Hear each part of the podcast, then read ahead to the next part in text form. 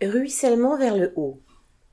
Lors d'une réunion du Conseil régional des Hauts-de-France le 8 décembre, Cédric Brun, un élu salarié à Seven Nord, une usine du groupe PSA à Ourdin dans le Nord, a dénoncé l'aide de 35 millions d'euros versée à son patron pour la création d'une usine de batterie, alors qu'il n'y aura aucune création d'emplois, si ce n'est même des suppressions.